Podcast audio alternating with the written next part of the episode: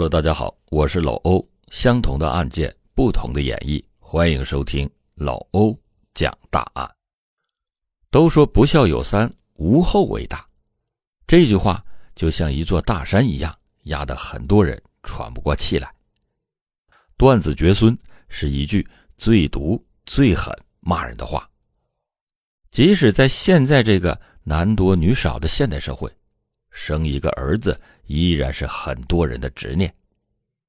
某医学院的林平是一位学识渊博、德高望重的教授，他的妻子黄爱玲是这家医院的儿科大夫。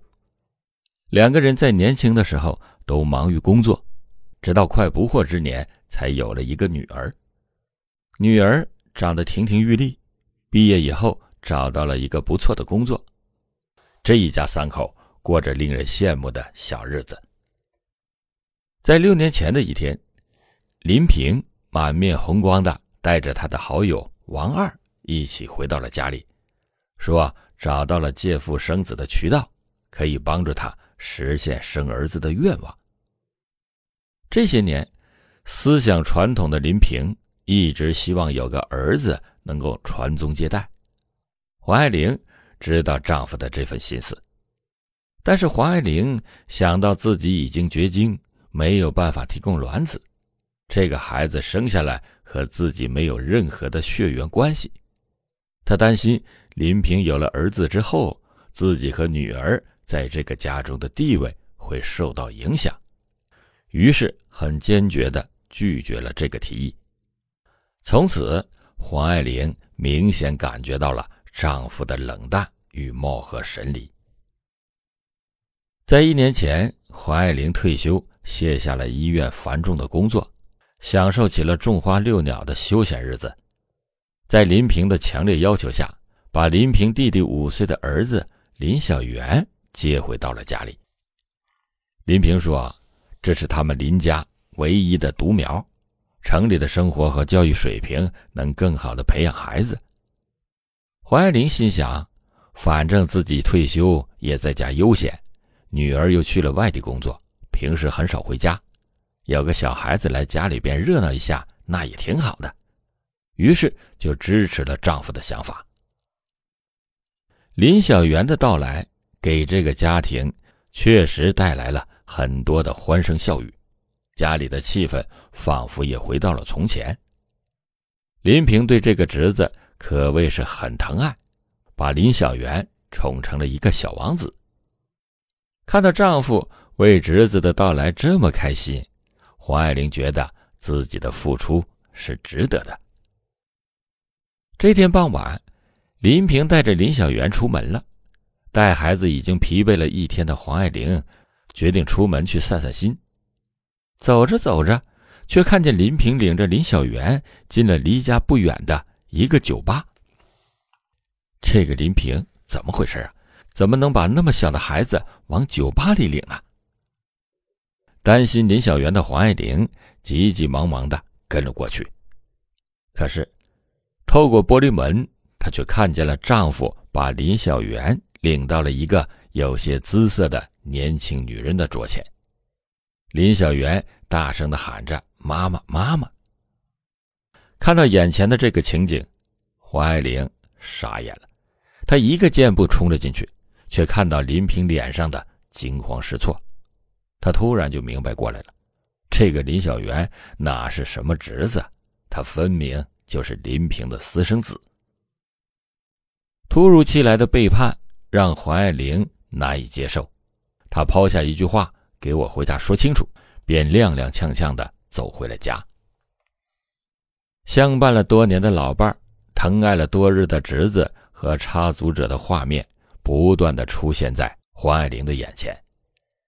回到家的黄爱玲看着墙上挂着的一家三口的合影，脑子里回荡的是丈夫求婚时的誓言和劝说自己同意借腹生子的场景，眼泪止不住的往下掉。林平牵着林小媛的手，强装着笑颜走进了家里。他对黄爱玲说：“我不就是想要一个儿子吗？你给不了我，还不允许我找人生一个。”听到林平这么说，黄爱玲愣住了，她没有想到林平居然这么轻易的解释这件事情。离婚，离婚，我要和你离婚。黄爱玲说完这句话，眼泪就像断了线的珠子往下滑落。看到这一切，林平连忙解释说：“啊，是我的错，可是孩子是无辜的，我不会和你离婚的。我和孩子的妈是有协议的，她只帮我生儿子。”原来。王二的表妹小红到城里上班没多久，就让人给辞退了。她来找王二给她找工作，但是因为好吃懒做，一直都没有找到工作。于是王二就给他出了个主意，建议他给林平生个儿子，说这样就可以衣食无忧了。王二本来是想尽快的摆脱小红，没想到小红竟然同意了他的这个提议。于是，王二就去找林平，提出了自己的建议。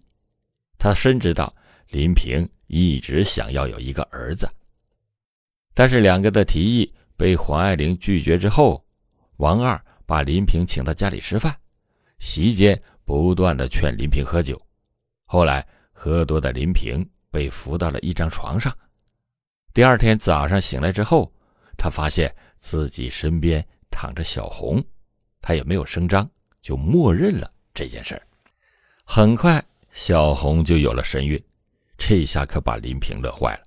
每天晚上睡前都要在心里边祈祷一番，请求老天爷保佑这次是一个儿子。几个月以后，小红果然生下了一个儿子，林平高兴坏了，给儿子起名叫林小元。从此。林平就游走在两个家庭之间。这一转眼，林小媛就五岁了，到了该上学的年龄。为了给儿子上户口和接受更好的教育，林平假借老家弟弟带孩子的名义，就把林小媛接回到了家里。因为弟弟几年前出车祸去世了，刚好留下了一个和林小媛年龄相仿的儿子。被蒙在鼓里的黄爱玲对此是浑然不知，直到这次偶遇才揭开了这个谎言。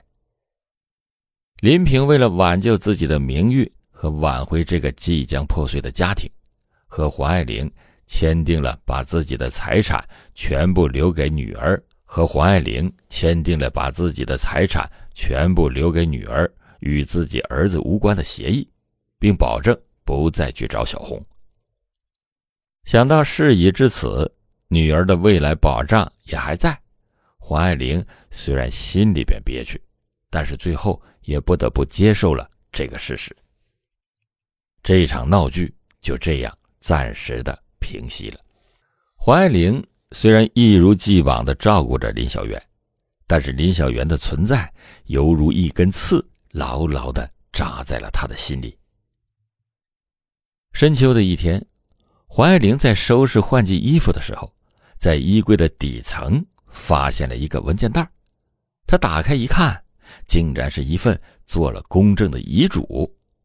遗嘱写明，在林平死后，其名下的财产份额全部由林小媛来继承。看到了这份遗嘱，黄爱玲可气坏了。林平和自己的协议到底算是怎么一回事呢？林平一进家门，他就把文件摔在了他脸上，让他解释。林平坦言说：“这份遗嘱是真的，女儿已经长大了，有工作可以养活自己，而林小媛还小，他只有自己。”原来，林平和黄爱玲签订了协议以后就后悔了，他担心如果自己出事了，年幼的儿子没有经济保障。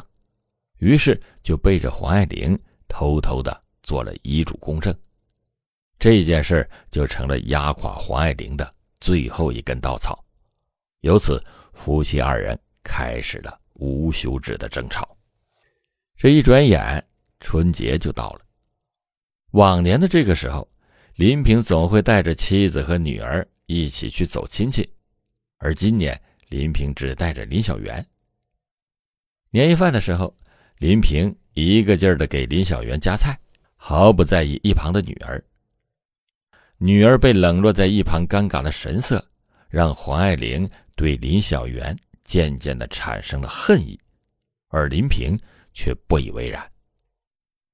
初八这天早上，林平一早就去上班了，还没有洗漱完毕的黄爱玲被林小媛拉扯着，哭闹着要到外面去玩。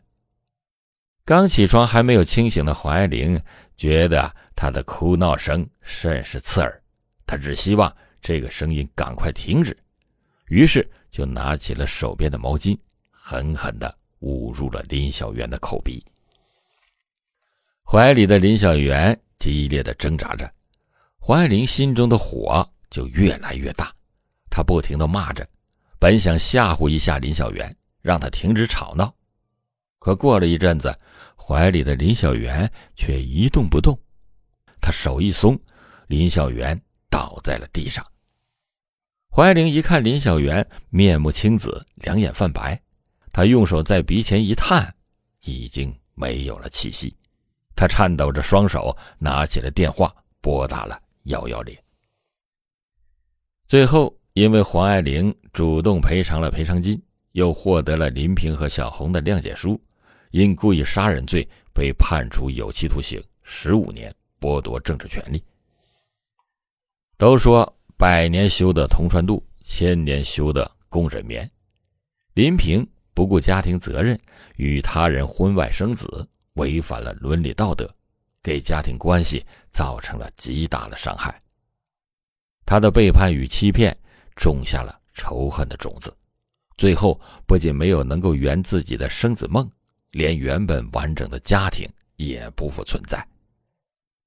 事情发生以后，林平的内心久久不能平静，他晚上经常泪流满面的从噩梦中醒来，悔不当初。婚姻里最重要的就是忠诚。林平背叛婚姻在先，与他人有孩子以后，竟然还把私生子带回家让妻子抚养。事情败露以后，不但不知悔改。还要把财产全部留给私生子，完全不顾自己妻女的感受。